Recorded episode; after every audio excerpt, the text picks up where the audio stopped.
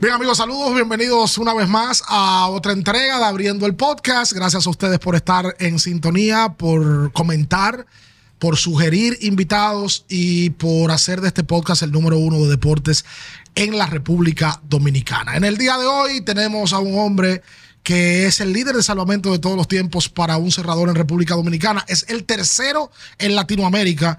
Después de Mariano Rivera y Francisco Rodríguez está Francisco Cordero, varias veces al Juego de Estrellas, un hombre que tuvo una carrera longeva en el béisbol de grandes ligas. Y aquí, con el escogido, le tocó, ¿cómo decimos? Chuparse los huesos, porque estuvo en el escogido complicado, que iba a finales y no ganaba, pero también fue campeón con el equipo del escogido. Con nosotros, Francisco Cordero. Sí, señor, hombre.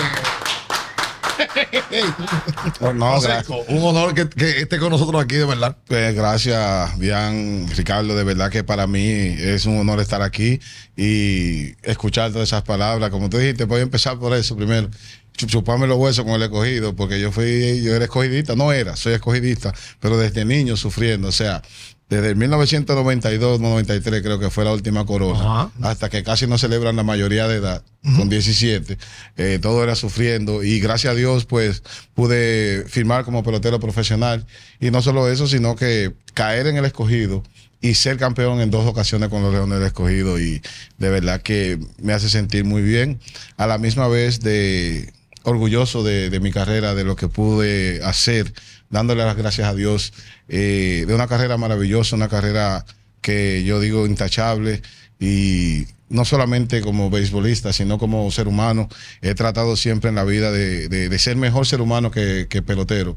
Y gracias a Dios las cosas me han resultado bastante. Y le pido a Dios que me, que me siga, o sea, que, que yo siga haciendo de esa manera, porque eh, ya no solamente es lo que fue mi carrera, sino también lo que soy como padre. Quiero ser un padre ejemplar. Tengo tres niños que amo. Lo llamo niños porque eso siempre serán los niños. Tengo uno de 20, uno de 14 y uno de 6. Pero realmente para mí siempre serán mis niños. Y para mí, lo más importante en la vida ahora mismo es que ellos me vean como un ejemplo y que quieran seguir mis pasos eh, como, como ser humano. Porque no, no, no inculco a ninguno que sean peloteros. El del medio sí, quiere ser pelotero, está en una academia. El más grande está en los Estados Unidos estudiando. Y el más pequeño siguiéndole los pasos al del medio también en el béisbol, pero son cosas que primero lo ha puesto Dios en ellos y ellos han desarrollado eso realmente. Óyeme, porque tú eres un tipo bajo perfil, eh, que incluso en tu carrera fuiste bajo perfil, no, nada de escándalo, no, tú no estabas en el medio, pero estamos hablando de, y cuando uno lo piensa, Ricardo lo acaba de decir, líder salvado de todos los tiempos a la República Dominicana. Lo primero es, por Dominicana, de Dominicana han salido más de 700 peloteros y que tú seas líder de una estadística tan importante como es Salvados, una posición tan complicada, es una gran cosa. Y de latinos, estamos hablando del tercero. Oye, tercero, que no es, no es cualquier cosa. Bueno, Rivera, Salón de la Fama, Francisco Rodríguez, que salvó más de 400, y después está Cordero, que salvó 329. Oye, ¿tú te has puesto a pensar en eso?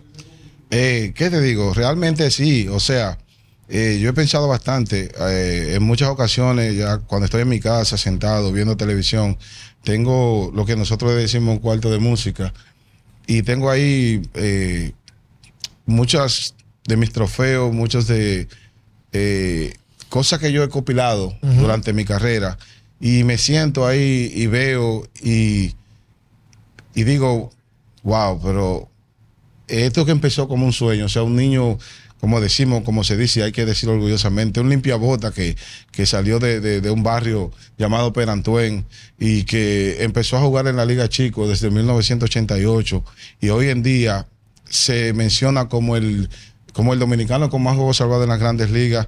Eh, si no me equivoco, en el puesto número 17 de las grandes ligas de todos los tiempos. Y el tercero, el tercer latino, detrás de Mariano Rivera y Francisco Rodríguez. Y realmente, o sea, me llena de orgullo, de verdad que me, siento como orgulloso y, cada día le doy las gracias a Dios porque, como te dije, ya hoy en día es un poco diferente. Hoy en día los muchachos piensan en firmar y jugar grandes ligas. En, el, en aquel entonces yo simplemente eh, pensaba ser pelotero profesional para darle ese orgullo a mi padre, que fue un, un escogidista enfermo.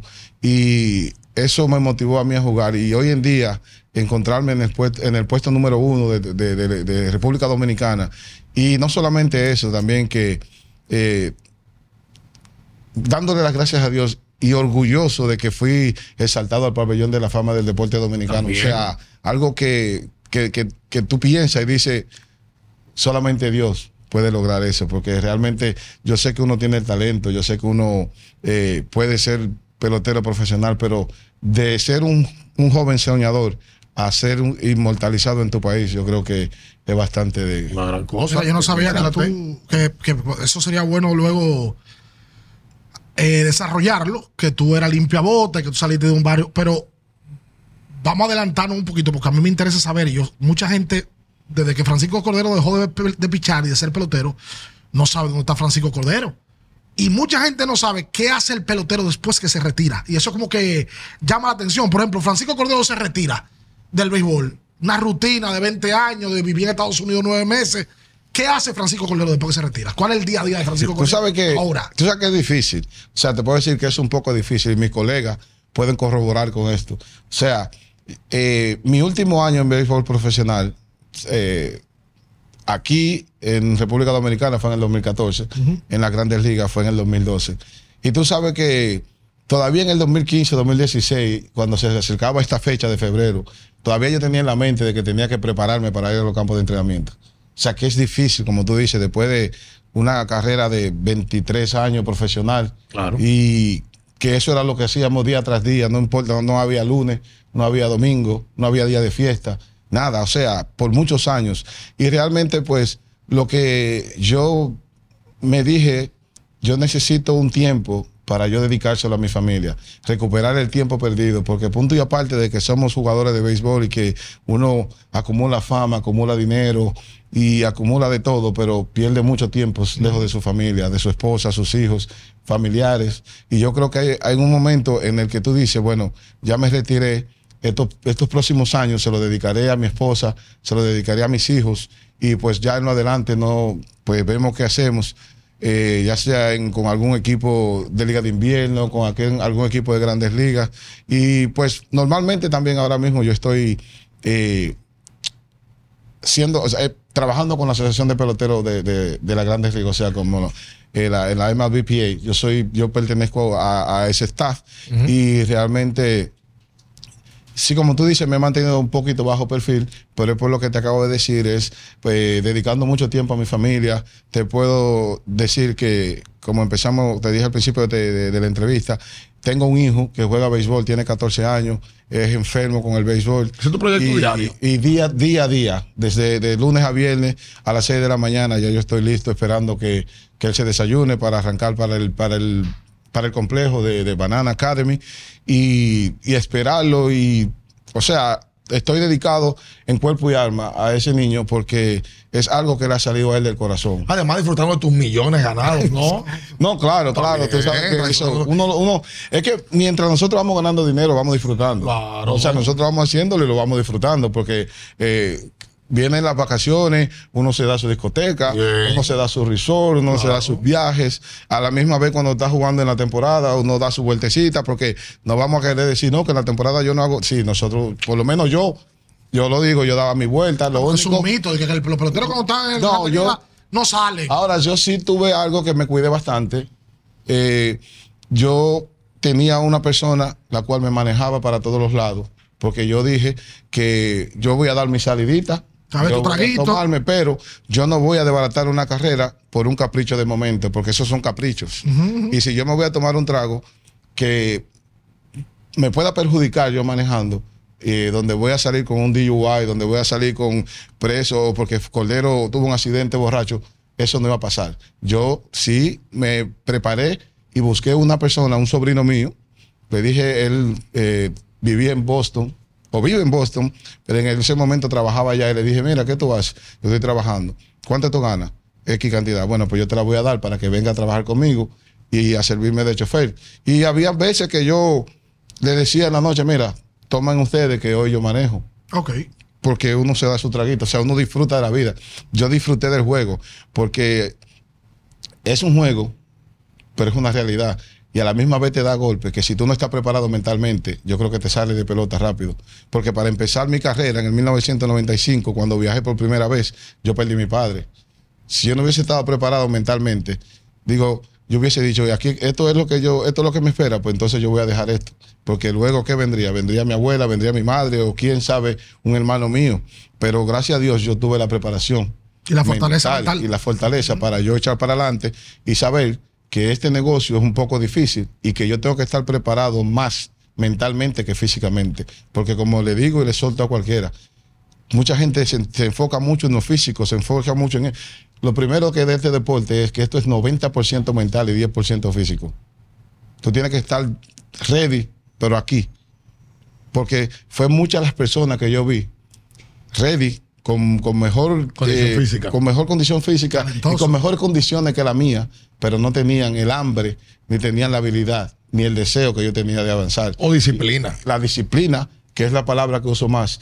Vi muchos con mucho talento quedarse y muchos con poco talento, pero con una disciplina increíble, lograr, lograr alcanzar el éxito y llegar lo más lejos. Sí. Y yo creo que yo puedo mencionarme en uno de ellos, porque yo, como te puedo decir, que gocé y disfruté, también pasé la mil y una, pero yo sé que era preparándome para yo disfrutar de una carrera larga. Tú vienes de, de familia eh, que se nota.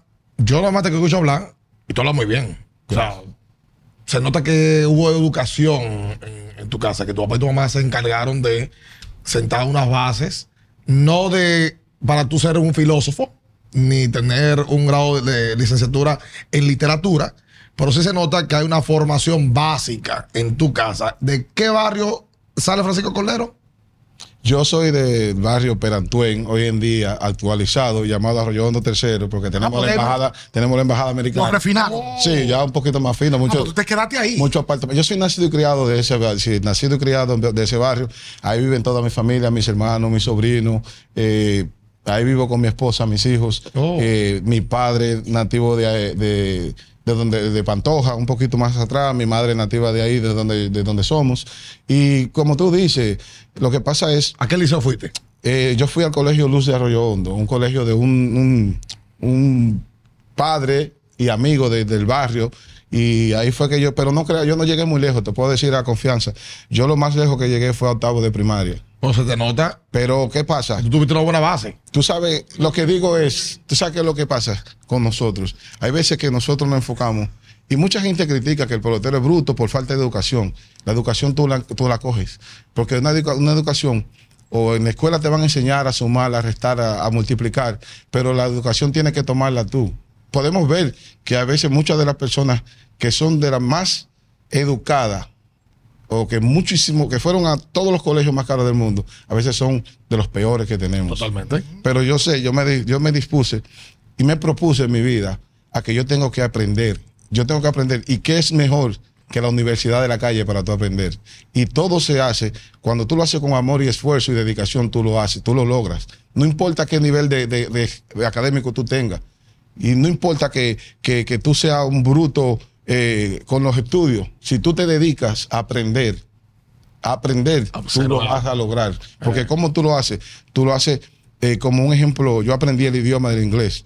Yo, yo siempre fui como, como, aunque me vean calladito, pero fui como atrevido. Porque el idioma del ah, eh, si un americano se burlaba de cómo yo hablaba, yo le decía, esa no es mi primera lengua. Y yo puedo vivir con el poco de inglés que tengo en tu país, pero tú no puedes vivir con el español que tiene en mi país. Oh. Entonces, tú vas aprendiendo y tú te vas soltando. Lo único que tú tienes que hacer en la vida es un poquito fresco, pero sin ofender. Un relambío, un relajo, porque eso es el béisbol. Tú no puedes ser serio en el béisbol, porque si eres serio te comen. ¿Pero en qué sentido? Para que no se vaya a malinterpretar. No es que tú vas a ser un fresco, que tú vas a estar haciendo toda la diablura que se te parece. No, es que tú tienes que ser fresco, tú tienes que ser lanzado y tú decir, decidido, yo voy a hacer esto, lo voy a lograr. Ya tengo la oportunidad, yo lo voy a lograr. Claro, agarrado de Dios, con el favor de Dios. Y yo, como dije ahorita que me propuse hacer mejor ser humano que pelotero, a la misma vez yo dije, yo tengo que ser, que aprender, yo tengo que saber. Yo a veces me he sentado con, con muchos de sus colegas, un ejemplo, en, ejemplo, Janser, José Antonio Mena, Héctor Gómez, eh, Fran Camilo, El Choco, o sea, me dicen, pero Oye, pero tú puedes hablar con cualquiera porque tú sabes mucho de, de- tú sabes mucha estadística, tú sabes mucho. Digo, lo que pasa es que Yo jugué béisbol por, o sea, toda mi vida. ¿Cómo puede ser que mi hijo me haga una pregunta o alguien en la calle y yo sepa decirle solamente salvé 329 o yo me gané X cantidad de dinero y no pueda decirle que Juan Marichal tiró un, juego de 16 innings aquella vez o que eh, Pedro Martínez fue el MVP de, de- de- de- del 1999 o que Osvaldo Vigil que debutó el 23 de, de septiembre del 56 si no me equivoco algo o sea que uno quiere tiene que empaparse para uno poder hablar del béisbol porque esta es mi vida y yo no sé si mañana yo termine en una cabina de televisión o, o en una cabina de radio ¿Quién sabe? ¿Te gustaría? hablando de béisbol. ¿Por qué no? Si eso es lo que me gusta, si eso es lo que yo he hecho toda mi vida. ¿Cuál- ¿Qué tú haces, Francisco, con la Asociación de Peloteros de Estados Unidos? Puntualmente, ¿qué haces? Eventualmente yo so- surjo como, como dice un, eh, el, el buen americano, un resource player. Ok. Y el trabajo mío mayormente eh, en el área de, o sea, cuando nos juntamos con la MLB, mi trabajo es dar charlas, eh, tanto de la violencia de género como el abuso, eh, el abuso de género, violencia de género, eh, relaciones saludables y ese tipo de cosas, porque vuelvo y digo, yo quiero que las personas se me acerquen, no porque tenía una camiseta de, de- béisbol, sino por el ser humano que soy. Y gracias a ese comportamiento, que nunca he tenido problema dentro ni fuera del terreno, entonces la asociación se acercó a mí y me utilizan, tanto la asociación como la MLB, me, me utilizan para, para ese tipo de eventos, para ese tipo de charlas. Eh, antes de la pandemia, nosotros subíamos con mi compañero y hermano José Vera, nosotros subíamos una semana a la Florida, una semana a Arizona, íbamos eh, complejo por complejo a darle charla, a darle esa charla con profesionales de, de ese de esa área. A prospectos. A lo- no, o sea, no necesariamente eran so- eh, los jugadores del, del 40-man roster Ok. Que tenía que estar en el 40-man roster. Me tocó darle charla a Yadier Molina en, San Luis. eh, estaba Albert Pujol, me tocó darle charla a Detroit donde estaba Miguel Cabrera, me tocó darle charla a Houston donde estaban eh, Altuve, Gurriel, o sea, eh, todos esos, esos muchachos. Y me tocó en San Diego y te puedo decir que fue uno de los en los que me sentí mejor porque eh, Manny Machado, usted sabe que ah, es dominicano criado en los Estados Unidos, fue a la charla mía, o sea, la de nosotros, de, los latinos. Y no solamente que fue, sino que sirvió para darle el consejo. Eh, partiendo de las palabras que yo dije, entonces él tomó la palabra y le dijo a los jóvenes para que escuchen, para que estén, mire, se lo está diciendo una persona que jugó X cantidad de años y que mira como hoy en día no está eh, deslumbrando con sus palabras y diciéndonos cómo no podemos caer en las tentaciones que tiene el béisbol, porque son muchas las tentaciones que tiene este juego y que fácilmente tú caes y que eh, fácilmente en un día tú puedas destrozar, como, como dice, como dijo este multimillonario, que me gusta decir esa frase, eh, Warren Buffett, si está bien dicho, que a mí una carrera de 23 años que yo tuve, me tomó 23 años para hacer esa carrera, pero me toma dos segundos para desbaratarla. Sí, Entonces, con mal accionarse. tenemos- por eso tenemos que cuidar lo que nosotros venimos haciendo por muchos años, cuidarlo, porque no, nosotros podemos desbaratarlo en un segundo. Yo me quiero imaginar, Cordero, no lo sé, pero veo que Grandes Ligas identifica a ex peloteros y dependiendo del comportamiento le colocan temas para abordar. Por ejemplo, en tu caso, que tú tienes una familia estable y un matrimonio estable, ellos identifican ese tipo de, de elementos y te dicen, bueno, tú vas a hablar de este tema puntual, pero quiero imaginarme que hay otros peloteros que hablan de otros temas. Sí, claro, o sea, eh, te digo, nosotros, un ejemplo, eh, Vera y yo, Ajá. en ese sentido, nosotros subimos eh, al lado de, lo- de- de los latinos, Ajá. entonces también los tienen americanos. Pues, un ejemplo, nosotros fuimos, o en esta ocasión fui- yo fui solo, de aquí de Dominicana, pero con Gregor Blanco, el venezolano, y Raja Davis, y no me acuerdo el nombre de, del otro americano, que son eh, exjugadores, y fuimos a New York, a la oficina de la, M- de la MLB, e hicimos unas grabaciones. Y eso, ellos eligen, como tú dices, eh, peloteros que tienen no solamente un nombre como jugador de béisbol, sino que tienen también un- una buena reputación. Una estabilidad. Tienen una familia eh, envidiable y tienen una, una reputación intachable. Y esas son las personas que ellos van utilizando para llevar el mensaje. Porque mucha gente dice, o algunas veces se preguntan, pero si tú no has pasado por esa, ¿cómo tú puedes hablar de eso? Pues sería una persona que ya cayó. Claro. Digo, pero entonces ahí es que yo le digo, pero si yo no caí con todas las tentaciones, yo soy el bueno para decirlo, porque yo puedo decirte cómo yo pude evadir ¿Qué hice para no caer? todos esos tropiezos que yo podía dar, o todas esas, esa, eh, todas esas cosas que te ponen en el medio, cómo yo pude evadirla y lograr ser la persona que soy y lograr ser el jugador que soy. Además hay una comunicación diferente de pelotero a pelotero que de una persona como Ricardo, como yo, comunicándonos a un pelotero. O sea, esa, e- esa conexión es natural porque tú sabes cuando tú vas a una academia o tú vas a hablar con algún pelotero, ¿qué te lo puedes decir a ese muchacho que está ahí? Porque tú estuviste ahí. Nosotros ninguno estuvimos ahí. Entonces, tiene un sentido diferente, igual tú en la asociación, que te toca hablar con un pelotero que ya está 40 man, que solo, siempre, siempre se trabaja nada más con los que están en Rota de 40. Hay una asesoría diferente desde Francisco Cordero a ese pelotero que está ahí arriba ya, que ya tiene años en el sistema, pero que necesita también de poder escuchar a un tipo con experiencia de grandes ligas y en el retiro, que te va preparando de, manera diferente. Sí, mira, yo te puedo decir algo, que, que son cosas a veces de unos temas que uno toca.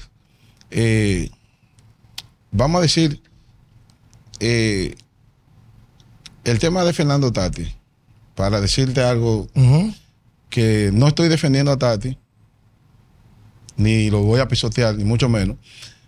Eh, escuché qué fue lo que sucedió, o sea, la parte que dijeron, que dijo su padre, como él, qué fue lo que sucedió. Y vuelvo y reitero, no es que lo voy a defender, pero sí te puedo decir que en el 2008 mi esposa está embarazada de mi segundo hijo. En ese entonces, como dije, tengo tres, pero en ese entonces está embarazada de mi segundo hijo. Ella eh, utiliza una crema para, para frotarse la barriga, para evitar las la estrías y, y las cosas cuando le pica, o cuando le picaba, perdón. Y yo, solía, yo solía untarle la crema para ayudarla, para que, o sea, porque ahora retirar, después de retirado, o sea, en ese momento ella embarazada, yo también cuando ella subía a Cincinnati a visitarme, pues yo solía frotarle la crema. Y se me acercó una persona y me dijo, mira, tienes que tener mucho cuidado, porque esa crema que tú le frotas a tu esposa contiene no sé qué y penetra los poros y tú da positivo. Y yo tuve que dejar de frotarle la crema a mi esposa. Porque en verdad cuando le hice la pregunta al head trainer de Cincinnati y al asistente me dijeron, claro, que tú da- vas a dar positivo. Si te hacen una prueba en el momento, o puede ser la misma semana que tú le sobaste esa crema, tú vas a dar positivo. Porque es una crema que contiene algo que es, es, eh, controlado por la MLB. O sea, ya en ese, ya en ese tiempo estaba ese medicamento Hace en- mucho. en el listado de MLB. Sí. Hace mucho. Entonces, mira, es un poquito difícil, pero uno tiene que decirlo, porque mucha gente a veces, eh, yo trato de, de- de no, de no contestarle a personas, pero mucha gente que no sabe, eh, inmediatamente dicen un pelotero dio positivo. El pelotero quiere defenderse o decir yo no sé o no. En muchas ocasiones el pelotero sabe, vamos a decir que sí, pero en otras ocasiones el pelotero no sabe O sea, desconocimiento. tiene desconocimiento. Y te puedo decir por experiencia, la MLB te entrega un libro o un, un portafolio, Un folleto. un folleto con todo lo que tú puedes utilizar. Un ejemplo, todo lo que está eh, validado por la MLB, ¿verdad? Ellos te entregan eso para que tú sepas y tengas conocimiento de todo lo que hay ahí, es lo que es aprobado por ellos. Con el sellito del NFE, eh, eh, NFS, creo que es. Todo está ahí. Pero a la misma vez, ese libro, en tres meses, ellos le hacen una reconstrucción y ya, cosas que ellos te dieron en ese libro, ya ellos no la ponen, no la actualizan en el próximo y tú das positivo. Con los medicamentos nuevos del tú- folleto. Pero tú estás diciendo, pero no, pero yo, esto es el libro. Ah, no, ya ese no está en el, en el otro libro, ya no está en el otro folleto. Y no se supone que ya, bueno, ya ahora en estos tiempos hay una línea directa donde tú puedes llamar y preguntarle a una persona, mira, eh, estoy usando tal y tal cosa.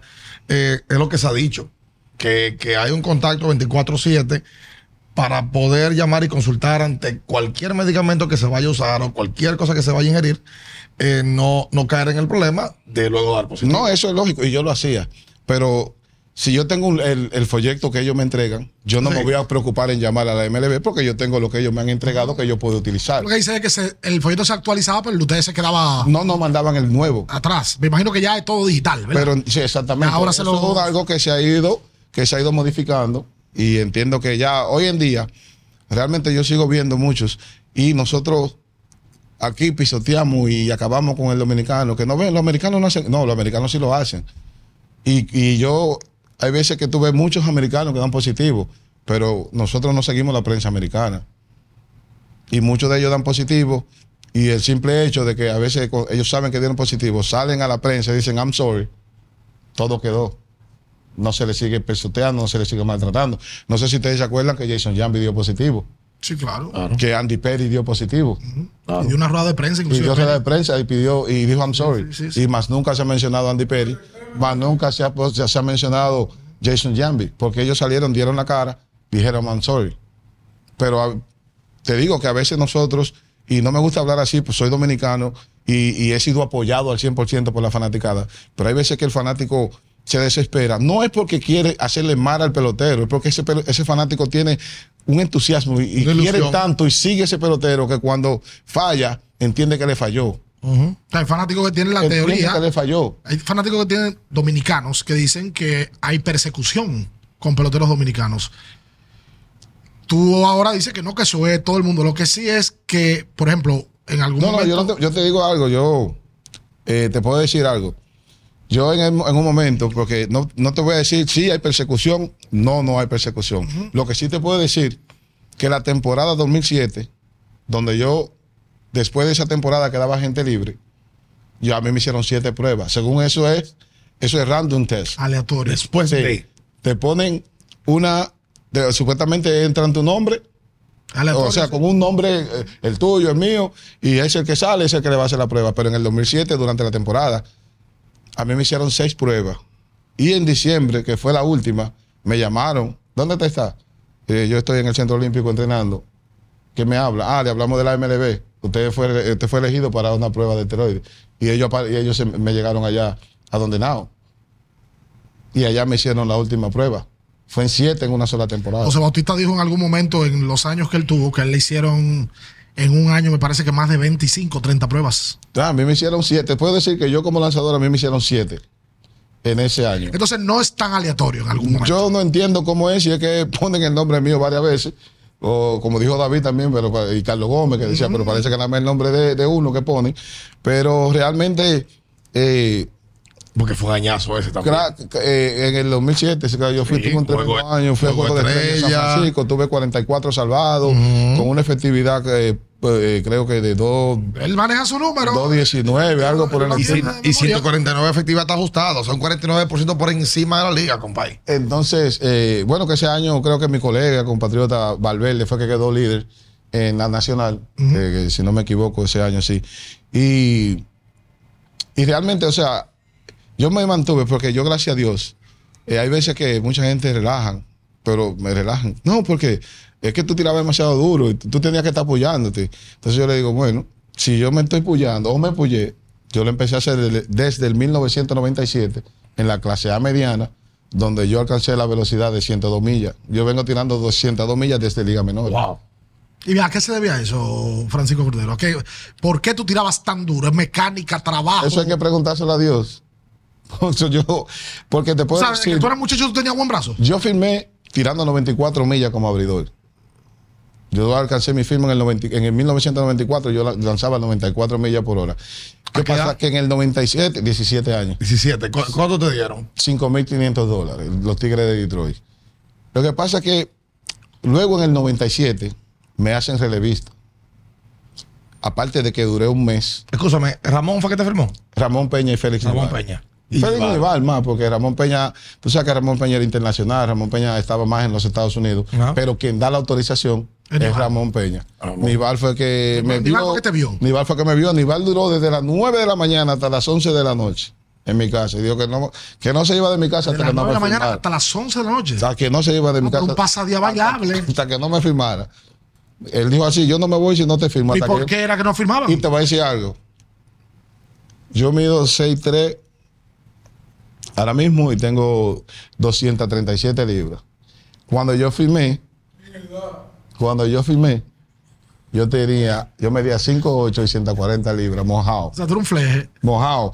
Te puedo decir de verdad que cuando Ramón Peña llegó al país, con, con, con ese pitcher que le dio Nival, que te firmó un pitcher, que firmó un pitcher, que firmó un pitcher. O sea, ese reporte Ajá. que llegó a los Estados Unidos. Y esto fue. Y finalmente Ramón Peña llega al país, viene con el, con el encargado de ligas menores a ver el, el, el pitcher que se firmó. Ese día me tocaba lanzar contra los Dodgers en la Marina, en Villa Duarte. ¿Qué pasa? Que los Dodgers tenían, eso era un trabuco de equipo, tanto el de la capital como el de la Romana, porque tenían dos equipos. Cuando Ramón llega a la Marina y me ve y llama a Aníbal, ese era el afán que tú tenías. Esa fue la palabra de Ramón Peña. Y ese era el afán. Y yo me quedé mirándolo. Porque Ah, porque fue delante de ti que lo Sí, yo estaba, era que me tocaba abrir el juego. A mí me tocaba abrir el juego. Y Nival le dice, sí, y tú quiero que tú... Ramón Peña no quería que yo lanzara el juego, porque era contra los Dodgers y ya venía el reporte, ya venía el reporte de, de, de- de- con el gerente, o sea, con el, el- el encargado de ligas menores ya, que venían era ver un lanzador. No querían. Nival le ha dicho, Ramón, eh, no tenemos más nadie como quiera, porque tú sabes que es una rotación de cinco días. Él es el que está, re- él es el que está preparado y él es el que le toca abrir. No le quedó más nada que darme la bola. Y para resumirte el cosa, el cuento, siete entradas con 12 ponches Wow. Ante ese equipo los Dodgers. ante el equipo de los Dodgers. Y lo que le salió a Ramón Peña decir, Nival, mira, saca a Castillo de intrusionar, que es ese que va para intrusionar. Y a mí me mandaron a viajar en el mismo 94. Al mismo que él le dijo, y eso era. Y a- me mandaron a viajar. Y oye, te puedo decir, no, sala- no obstante eso, el 94, picho media, medio verano, viajo intrusional. Y mi primer año en el 95, a mí me nombraron abridor de la clase A, el, el- el Open Day de la clase A mediana. De Liga de Verano a clase A mediana hacer el Open Day. Wow. No aguanté, me dieron más palo con una tambora, Ah, te pero. sonaron, te sonaron. Sí, me dieron palo como una tambora, solamente pude tener tres salidas, pero desde ahí me sentí orgulloso y me sentí bien, porque venir desde República Dominicana, o sea, de República Dominicana, de, de Liga de Verano, a pasarle por encima todos esos drafts y hacer el Open Day de la clase A mediana, no de la rookie, no de la clase A corta, de la clase A mediana, donde suben peloteros a Grandes Ligas. O sea, con ese simple hecho de eso, yo me sentí súper bien ese año. Y no pude, me mandaron para atrás, pero vuelvo y soy nombrado el abridor de la clase A corta. El Open Day de la clase A corta. No pude abrir el partido por una lesión en la rodilla. Quedé siendo el quinto abridor de la rotación, pero fui nombrado como el número uno en la clase A corta también. Ok, o sea, los saltos tuyos fueron grandes. Grande, gracias a Dios. Yo, entonces, ¿qué pasa? De la clase A mediana, que fue ya en el 97, un tremendo año, donde yo le dije a mi mamá, Dios la tenga en gloria, ese año, eh, yo me voy, yo no voy a seguir jugando béisbol porque yo entendía que me iban a dar, me iban a votar. Está Me van a dar el- Oh, pero tú llegas a los campos de entrenamiento en el 97, te ponen en el roster de AAA. Yo no piché muy bien en el 96 porque me lesioné. Te ponen en el roster de AAA. Cuando remenean la mata en Grande Liga, te mandan al roster de AA. Vuelve y remenean la mata en Grande Liga, te mandan para el roster de clase A. Otro remenión en Grande Liga y tú caes en la clase A mediana. Digo, bueno, por lo menos ya yo estoy, ya yo sé que por lo menos tengo un nivel en el que yo sé que podía, que podía ir, o sea, que podía ser el equipo. Y efectivamente me dejan en ese equipo. Yo era abridor todavía en ese entonces, me dejan en ese equipo. Ese equipo en West Michigan, se llaman West Michigan Whitecaps. Y me dejan ahí. Pero que todos los muchachos que van para esa liga están tirándole su foto con su, con su camiseta, su gorra y en las revistas. Lo suben a todos Oh. yo no, no me tiran fotos, no me subí en revista. Cuando se está, se acerca la fecha, pues nos mandan, efectivamente, me mandan para la clase A mediana, Y allá, eso es frío, eso en Detroit, West Michigan, o sea, eso es nieve al principio de temporada que, que ya tú sabes. Bueno, yo te puedo decir que el primer mes yo no lancé. Me acuerdo yo que salí en el periódico porque me puse un equipo de queche, de- de- del, del queche suplente, me puse el equipo de queche y eh, Rómulo Martínez, un dominicano, compañero, empezó a tirarme nieve, yo bloqueando. y ahí el periódico me cogió, me tiró fotos y me subieron en el periódico. Duré un mes. ¿Y no tiraste lanzar, Nada. Oye, como mi primer juego, oye, como lanzo mi primer juego. Nosotros vamos a visitar al equipo de Houston. Eh, si no me equivoco, creo que Manny Acta era el dirigente en ese entonces. De Houston, sí. de, de- de- de- de- de la clase A. Y estamos jugando eh, ahí en Houston. Y el cerrador, de nosotros estamos ganando el juego. Y en el noveno inning, traen un cerrador, un mexicano, Mark Samaripa se llama. Pan, y bota el juego. Nos empatan el juego. Va- o sea, nos empatan el juego, a él se lo empataron. Nos vamos a extra inning. Llegamos al inning número 16. Nos vamos arriba.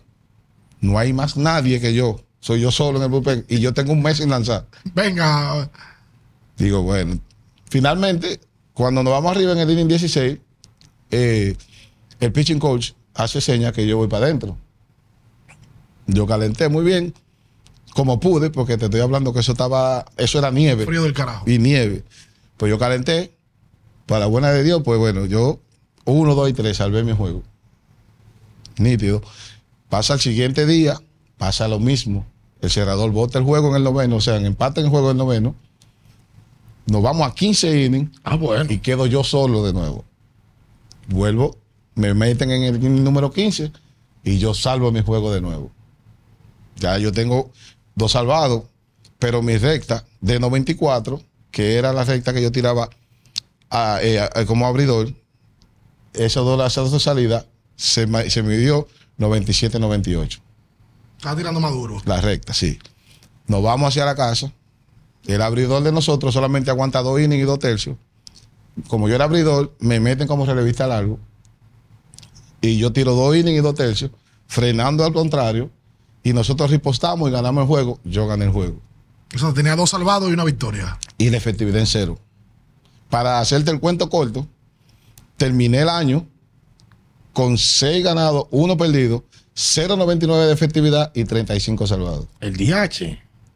un récord que todavía se mantiene En intacto en esa clase A Te siguieron usando como relevista. como cerrador, Ah, cerrador. Y tú ganaste seis juegos. como cerrador y donde mi recta, me acuerdo yo que me reía porque Víctor Santos, ¿te acuerdas de Víctor Santos? claro. Jugamos juntos ese año. Cuando le tocaba hacer el pitching chart, a él, a- le, le tocaba el abridor del día del día siguiente. A veces los americanos venían y, y cuánta y, la velocidad de Cordero venían y decían, no, se dañó el radar.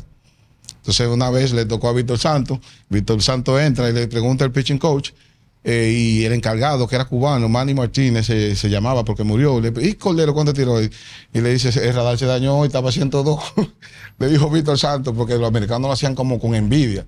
Y en esa época no era normal tirar semillas, porque ahora parece. No, te estoy hablando que de que, te digo, te estoy hablando de que eso era cuando este, que tiraba 95 millas era un abusador. Exacto. Y no es para, no, es de que no, no me estoy alardeando ni me la estoy dando, No, sino pero la realidad. que es que cuando tiraban esa velocidad, incluso hoy estaba, bueno, tuviste que estaba uno, uno de los muchachos de los camarógrafos que dijo que cuando yo iba a tirar bullpen, todo el mundo se reunía para verme tirando bullpen por la velocidad. Que en Detroit él dijo que habían tres Y, tirapiedras. y sí, eh, Fernando Rodney, Tú, de la Cruz y un servidor. que era de la Cruz de Eulogio, ¿verdad? Eulogio de la Cruz, Pecho de Paloma, Que Dios, lo tenga, pelota de Dios lo invierno. tenga en gloria. Dios lo tenga en gloria. Nosotros tres. Y te puedo decir que en los campos de entrenamiento, cuando tirábamos bullpen que llovía, nos ponía, o sea, el bullpen era en el túnel, y ya tú sabes cómo estaba esa macota en el túnel. Los americanos era para allá adentro a ver a, Coco, a, a Cordero, porque no era Coco. Coco fue yo luego que subí a Grande Liga. Ok. Pero te puedo decir que ese año que yo, que yo le dije a mi mamá, me voy, yo no voy a yo no aguanto esto. Y ella me dice, usted se queda hasta que lo voten. Y ese es el año que tengo. Luego, en ese- esa temporada del 2007, del 97, perdón, es donde yo logro esa hazaña con esos números y donde me meten al roster de 40 el siguiente año y donde soy prospecto número 2 de la organización donde yo estaba prácticamente votado. O sea, tiene que ver mucho con lo- el consejo de tu mamá. Claro, y la porque si autoridad no- de de tu no mamá hubiese- de de, no- aguántate. De no hubiese, de no, mi madre me hubiese dicho que sí, yo me iba.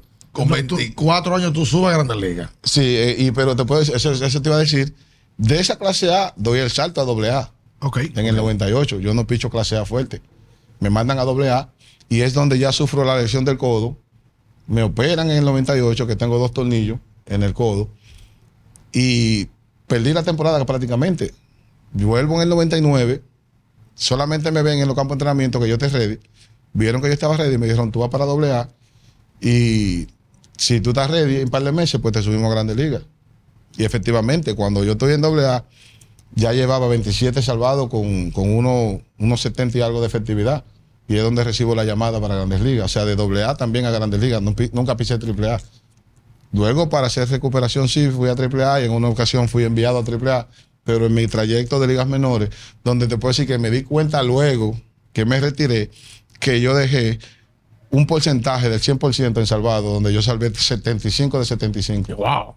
En Liga Menor. en ligas menores. Yo nunca voté un juego en, en ligas menores. Eh, antes de meternos en Grandes Ligas, ¿qué es lo que tiene el noveno inning? Que complica tanto. Nosotros hablamos el otro día con Jairo Asensio, el máximo cerrador de todos los tiempos aquí, eh, en, en cuestión de, de que, te- números. que yo me quito yo me quito la gorra entre Jairo con toda la presión no solamente del noveno inning sino la presión de los fanáticos fanáticos que que bueno puedo decir que ah el, el glorioso Licey pero no fueran tan gloriosos si Jairo no estuviera ahí en liga de invierno tú tener ciento ciento y pico de salvado Claro. o sea, tú eres una pieza clave de ese glorioso Licey. Jairo Asensio es una, una super pieza. Y todo el mundo lo critica, pero te resuelve en el trabajo. Te resuelve todos los años crítica, crítica, crítica y todos los años metido entre los líderes, entre los líderes del salvado. Y acumulando más salvado cada vez. Sí. Entonces, lo que pasa es que es muy fácil yo manillarle de la grada. Es muy fácil yo batearle de la grada. O pichar. O yo no hubiese o- hecho o ese. diri- o dirigir. Yo no hubiese hecho ese picheo. Y no entienden que yo no le estoy pichando a mi hijo de 6 años. No entienden que yo estoy pichando a peloteros profesionales, en alguna ocasión grandes ligas, otros que juegan en Japón, otros que juegan independientes, y que ellos están en este negocio por el mismo propósito que yo, porque tienen el talento. te quieren dar una línea No, también. que tienen el talento, son peloteros profesionales al igual que yo Sí. y que yo no soy una máquina y que una que otra vez yo voy a fallar. Pero en mi gran mayoría yo estoy haciendo mi trabajo, yo resuelvo. Y mucha gente no entiende como preguntan qué tiene el noveno inning. ¿Sabes qué tiene el noveno inning? Nosotros, hoy en día, yo me siento ya ser fanático, pero yo no me siento a ver un juego completo desde el primer inning, Por. porque eso hace la mayoría de gente. Ahora, yo sí voy a ver después del quinto, pero lo que yo no quiero perderme nunca son el noveno inning. Sí, eh, uno, uno siente. Son eso. los tres más Que si tú difíciles. ves, si tú ves un juego de pelota que está. que todo el mundo, todos los ojos están encima de ti. Eso es verdad. Son qué sé yo cuántos billones de gente viendo un juego de béisbol, pero es para ver los últimos tres outs. Sí. Sí, tú sabes que ahí te quería preguntar, o sea, Jairo, eh, lo hablamos con él, porque Emilio decía un momento, oye, que el noveno inning tiene una presión.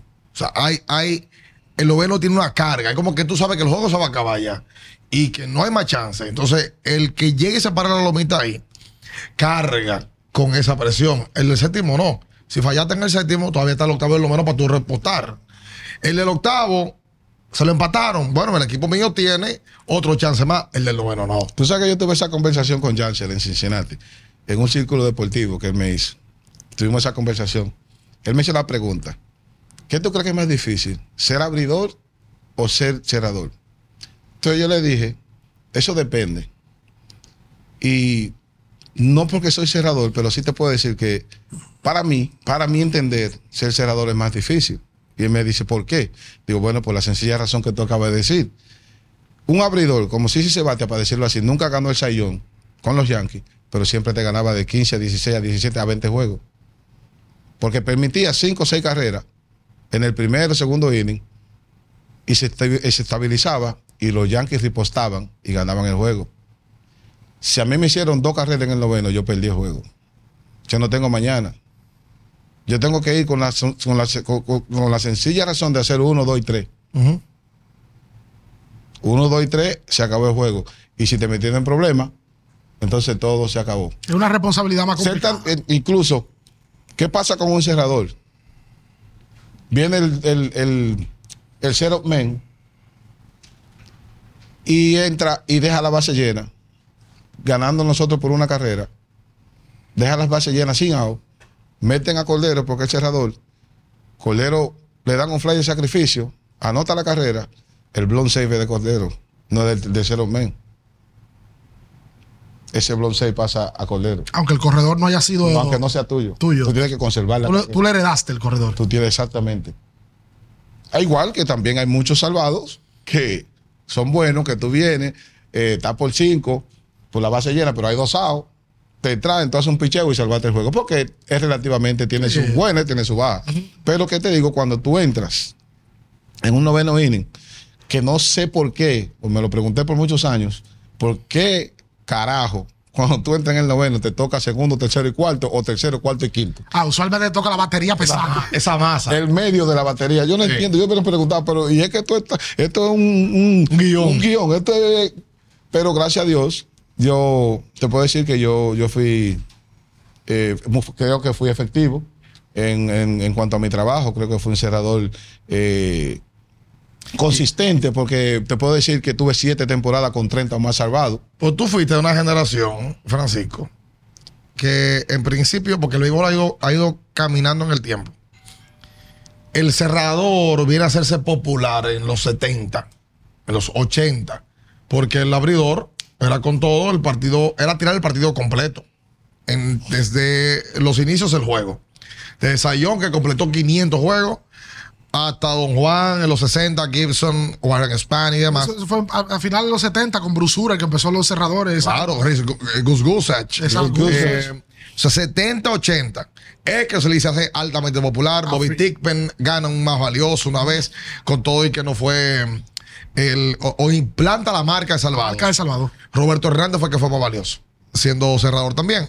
Entonces, ¿qué pasa? Viene esa generación, los Billy Wagner, Francisco Colero, Mo Rivera, Trevor Hoffman, que era el cerrador. Sí, esos eran tipos que ya salvaban 40. Ah, eh, los caballos. Porque antes no se salvaba esa cifra. Y clásico, José Mesa, clásico cerrador, Armando Benítez, José Valverde. Pero ¿qué pasa? Luego viene la sabermetría que dice un grupo de, de- de analíticos del juego que dicen que el cerrador se puede hacer por comité, que el cerrador puede ser bien sustituible y que cualquier brazo del bullpen tú lo puedes poner a cerrar. ¿Tu opinión de eso? Bueno, yo creo que mi opinión de eso se está dando en la MLB. Si tú no tienes un buen cerrador, si tú no, actualmente, porque no es que yo te digo cualquiera, o no cualquiera, sino porque el que esté en grandes ligas te puede tirar un inning, puede ser cerrador. Pero al fin de cuentas, cuando llega el momento de presión, cuando llega la hora cero, tienen que tener un cerrador confiable. No se inventa. Y tú lo, lo pudiste ver ahora en la Serie Mundial. O sea, ¿cuál era el cerrador de los Phillies? Eh, eh, Robertson, si no me equivoco, que tenía ya un veterano de muchos años. David Robertson. David Robertson, creo que era el cerrador. Y, y el de Houston. O sea, tenían cerradores que, que ya tenían, tienen conocimiento y tienen tiempo siendo cerrador. Pero hay que Al tener algo al igual que Kelly Jensen, que exacto. por muchos años fue el cerrador de los Dodgers y ahora estuvo en Atlanta. O sea, es que tú tienes que tener, aparte de tener, eh, de tener el talento y de tener lo que conlleva para ser cerrador, eh, son palabras que no se pueden decir. Hay que tenerlo, pero vamos a decir, hay que, hay que tenerlo coco bien Sí, puesto, aquello. porque es un momento difícil. Es un momento que tú pestañas y se acabó todo. Y tú solamente lo que te queda es bajar la cabeza, sentarte en tu silla en el locker room y esperar la prensa que te pregunte qué pasó. Que tiene que ser una de las sensaciones más incómodas del mundo porque Tiene que ser, no, te puedo decirle, te puedo decirle sí, que es lo más difícil. el abridor sale en el quinto, pero el perder un juego y perderlo, un blown safe en la ruta que te dejan en el terreno, te dejan en el terreno, en la ruta, estuviste caminando, porque a ti te dejaron en el terreno, me imagino, te pasó. Un ejemplo te puedo decir que te decía ahorita fuera de cámara. Un jonrón que me dio Aramis Ramírez con base llena para dejarlo en el terreno en Chicago. Wow. ¿Y- En y Chicago. cómo en ahí? Chicago. Que ese play es bulloso desde que empieza el juego. En el Wrigley. Tú te imaginas ya el noveno inning, o sea, un, un walk-off en Wrigley Field. Hmm. Que ellos están bebiendo de temprano, pero cuando ya está acabando ese juego están borrachos. Encendido. Y hay un walk-off. O sea, yo me sentía que tú te sientes que no quieres entrar. es como que un pedazo del corazón se te, se te despega, pero tú, eh, como, como dicen los americanos, lo, I, I- I let you down. O sea, yo, yo te fallé. Porque como tú dices, un abridor viene y se esfuerza y te tira 7, 8 innings bueno y, y de repente tú te metes en problemas y todo se acabó. Donde ya ese, ese abridor, bueno, estoy contando con un buen juego, también el equipo está contando con que ganamos y que de repente todo se derrumbe por, porque, o sea, el cerrador no pudo hacer su trabajo. ¿Alguna Y vez- eso no es que ellos te y- critican, porque ellos saben que es parte del juego. claro. ¿Pero alguna vez discutiste con algún jugador así, como puntualmente? No, no, me decía una vez, este tipo me faltó el respeto. No, Eh, gracias a Dios no, porque eh, porque fallaste en algún juego y el abridor. No, gracias a Dios, porque creo que, eh, como te dije, yo fui un cerrador, pues sí, confiable, fue un cerrador consistente. Y aparte de eso, eh, ¿qué te conlleva hacer que cuando tú eres buen compañero de equipo, cuando tú eres, te llevas bien con todo el mundo, eh, casi nadie te va te va, como te va a pisotear. Ahora, si tú eres un- una persona arrogante que, que solo importa lo que tú haces para ti, solo tus números, entonces sí, en algún momento dado, eh, alguien te va a reclamar, alguien te va a recalcar, alguien te va a decir algo.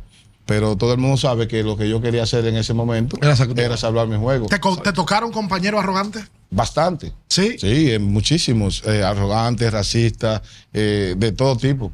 De todo tipo, pero yo te puedo decir que eh, dentro de todo lo que yo viví en el béisbol, eh, puedo decir que fue una persona, soy una persona bendecida por Dios en todo sentido de la palabra. Me dejé querer. Mira, cuando yo subí, cuando yo fui cambiado a Texas, de Detroit a Texas en el 2000. Sí, porque que- un año con Detroit. Eh, en medio, o sea, a final de temporada, 2000, eh, agosto 2 del, del 99 fue cuando yo debuté. Exacto. Que todavía era el Tiger Stadium, que tuve el placer de pichar en ese estadio, en el viejo estadio. Sí. Y luego fue construido el Comerica Park. Y cuando yo fui cambiado a Texas, que yo llegué a, ya a Texas, en el Clubhouse, me recibió eh, Joaquín Benoit con los brazos abiertos, me, me- me dio mucho apoyo, pero a la misma vez te puedo decir que donde habían tantos latinos como estaba Iván Rodríguez, estaba Rubén- eh, eh, Rafael Palmero, Rubén Sierra, eh, Luis Alicea, Randy Velardi, eh, un sinnúmero de latinos, me abrió los brazos Darren Oliver Wow, sí. el zurdo, avanzado que jugó como por 20 años, Uf. me abrió los brazos y te puedo decir, me dijo, eh, Coco, mira, eh, sube al quinto piso en el, en el mismo estadio de, de- de Arlington. Eh, sube al quinto piso, pregunta por Bobby y que él te va a, él te va a atender. Yo me sorprendí, o sea, yo vengo de un de otro equipo, vengo, no lo conozco bien, pero yo fui al quinto piso. Cuando yo subí al quinto piso, era una sastrería que había en el estadio. Eh, Bobby era un exjugador de fútbol americano, una bestia así, grandísima, que era el sastre. Y me dice, me coge la medida, del, de- me coge la medida del cuerpo, la medida de los, de los pies. Me dice como en eh, tres semanas está todo listo. Yo me sorprendí y bueno, volví al clubhouse, le, le di las gracias a Deren Oliver. Luego, como a las tres semanas, efectivamente, él me llama Bobby, mira, ya todo está listo, ven para que te mida. Yo subí mi traje, un traje, una cosa espectacular. Y unos zapatos, unos Mechland, Me- Mechland, creo que se llaman. Mechland. Sí, piel de cocodrilo. Y que yo lo que le dije, cuando yo bajé, cuando yo bajé pa- pa- para el clubhouse de nuevo, con los zapatos, le dije a Oliver, oye, tú eres abusador. Pasaste. Claro, ¿cómo tú me, un zapato de 800 dólares? Tú me hubieras dado eso en efectivo y yo compro 8 aldos a 100 dólares. y yo tuviera, Tranquilamente. yo tuviera 8 para el Exacto. zapato. Tranquilo, te Eh. compra 3 y te clava 500. No, también en caso de, pero yo compraba 8 y yo iba pero de verdad que le agradecí en el alma porque ese gesto yo no lo no, no que lo esperaba, pero mucho menos de él, que era americano, un afroamericano. Pero eso me enseñó a mí también. Y hoy en día, por eso muchos de los, muchos de los muchachos que han sido mis compañeros hablan también de mí, porque esa, esa cultura yo la aprendí y yo la seguí, yo la seguí con, con los muchachos jóvenes que venían detrás. Nosotros como que hace una hora y, y hemos hablado de grandes ligas, tu carrera, tu, tu accionar al día de hoy, en qué está tu familia. Pero no podemos irnos aquí sin que hablemos de pelota invernal. Porque mm, tú fuiste parte de un escogido clásico. El escogido de Daniel Aquino, que no ganaba. Y después volviste a jugar pelota invernal y terminas siendo campeón. No, también con, con Jacín, que no ganamos. ¿Es verdad? Con Julito. Con Julio Jacín. Sí, ¿Es en, real? en la época Que no del, del ganamos. 2005, 2006. Claro. o sea, tú tuviste esas, esas tres etapas y finalmente terminas ganando. ¿Qué significó para ti poder ponerte un anillo, un, conseguir un campeonato de la Liga Dominicana? Bueno, te puedo decir Y siendo cogidista. Te puedo decir que eso ha significado. Incluso hay veces que, bueno, Fran Camilo te puede decir que ha ido a mi casa, me ha hecho entrevista en mi casa y yo tengo los anillos del juego de estrella, tengo tres, tengo dos de campeones con el escogido y ahora, gracias a Dios, pues tengo el, el anillo de, la inmortalidad. Que Claro. digo, para mí ahora uno de, los- de los mejores es ese de, de la inmortalidad. Pero le decía siempre a Frank que no, no solamente que yo, que yo jugué con el escogido, sino que mira lo que yo tengo. Siendo fanático desde niño, tengo dos anillos. Porque a veces me ata- ataco con uno de mis hermanos que es liceísta y, y con los muchachos en el barrio. Le digo, es que ustedes pueden atacar, ustedes pueden decir de todo, pero yo tengo lo que ustedes no tienen. Ustedes Anillo ganan campeón. y salen a disfrutar solamente a, a la calle. Yo gané y tengo los anillos y me sentí en la carroza. Y fue con el equipo que yo soñé desde niño. O sea, un equipo que mi papá fue fanático. Casi todos somos fan- fanáticos del escogido en mi familia. Tengo el niño de 6 años. eh, yo lo llevo, fuimos varias veces al play. Y hay un amigo mío que lo relaja y le dice, oye, tú eres liceísta, así que deja tu cosa. Y le dice, mira, de todo menos del licey. Y no es que yo le enseño. ¿Qué cogidista? Él dice, bueno, cada- Natural. tú sabes que yo fui, gracias a Dios, y le doy gracias al escogido también, que el día inaugural fue dedicado a mí. Yo hice el lanzamiento de la primera bola y todo. Y cuando ya me iba de regreso a mi casa, el niño me dice, el, el del medio se quedó en el play. Me dijo, papi, déjame aquí. Y el del medio me dice, espera, tú sabes lo que tiene que hacer, papi. Y yo tuve que bajar al, al- al- a la tienda del escogido A comprarle. su camiseta y su gorro. A comprarle su camiseta y su gorro.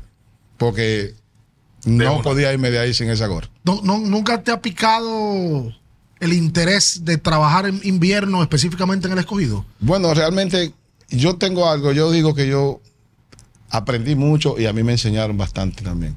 Y yo digo que yo en la pelota, sea tanto en el invierno como en la pelota de los Estados Unidos, yo entiendo que yo puedo ayudar. Yo nunca me he negado, o sea, no sé, nunca tampoco me han, se me ha hecho la llamada, porque mis intenciones serían en cualquier momento participar en la liga de invierno o, ya sea con equipo de grandes ligas, como sea. Lo que sí te puedo decir, yo tuve, yo tuve una oferta de trabajo aquí una vez con el equipo de los nacionales, pero yo dije, es que yo, no puedo aceptar un trabajo aquí con el equipo de los nacionales, no quiero sonar arrogante, porque sería meterme desde las 6 de la mañana hasta las 6 de la tarde en un complejo todos los días, alejándome de mi familia de nuevo, donde yo dije que quiero compartir y quiero pasar tiempo con mi familia. Pero ya un trabajo de invierno ya sería diferente, porque tú tienes, tú, tú tienes una, un X hora para ir al play y tu familia puede ir. Un trabajo en los Estados Unidos, tu familia puede viajar contigo y, y compartir. Pero realmente me interesa, me gustaría, me gustaría. Y mu- mucho mejor todavía si fuera con el escogido. O sea, el equipo, que, el equipo que desde niño apoyé, en el que jugué, en el que fui campeón y el que sigo apoyando, aunque este año no llegamos ni a pago, pero. Qué barbaridad. Fuiste pero- campeón pero 9 con Dios 10 por delante- y 12 13, ¿verdad? Ajá.